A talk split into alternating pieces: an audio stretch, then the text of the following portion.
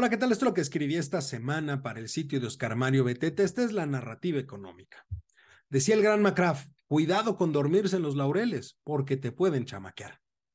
En esta ocasión quiero aprovechar el espacio para analizar las perspectivas económicas de la OCDE al mes de noviembre de este año un documento en el que se detallan los grandes desafíos que la economía internacional tendrá en los siguientes años, como por ejemplo un menor crecimiento de los países, elevada inflación y una posible escasez en el suministro de energía en varias partes del mundo.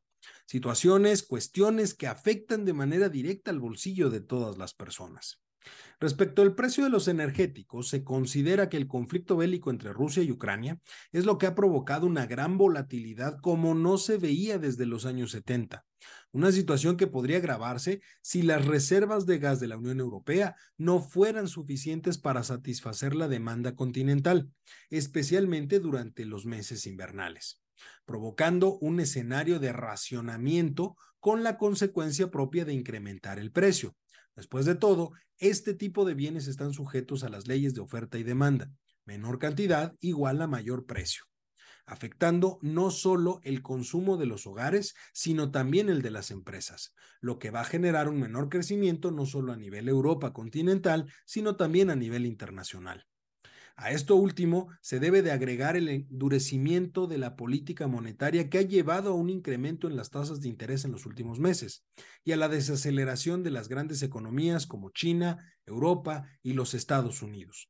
Situaciones que inhiben crecimiento y por lo tanto el proceso de desarrollo económico, lo que se traduce en tasas de crecimiento no muy alentadoras como en el caso de nuestro país, como donde, de acuerdo con la OCDE, este año cerraremos con un nivel del 2.5%, mientras que para el próximo año 2023 la tasa disminuirá a un nivel del 1.6%.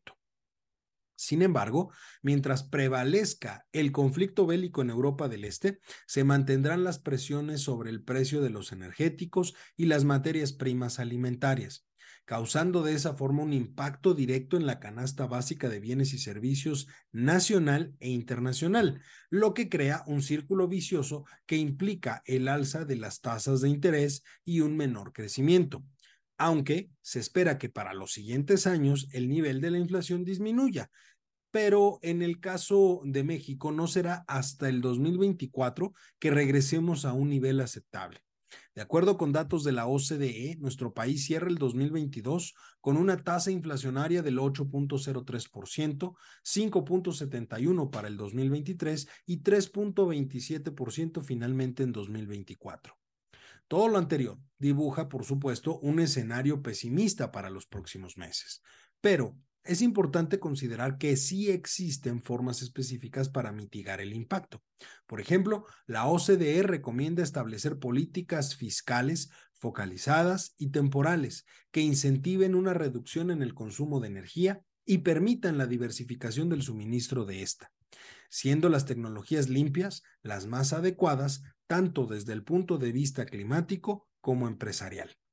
Asimismo, propone impulsar políticas públicas que influyan de manera directa en los ingresos de los hogares, como son la creación de guarderías públicas o la capacitación de mujeres y jóvenes. Acciones que permiten reincorporar a esos sectores de la población al mundo laboral, elevando de esa forma el ingreso familiar y por lo tanto se mitiga el impacto negativo de los altos precios de los bienes.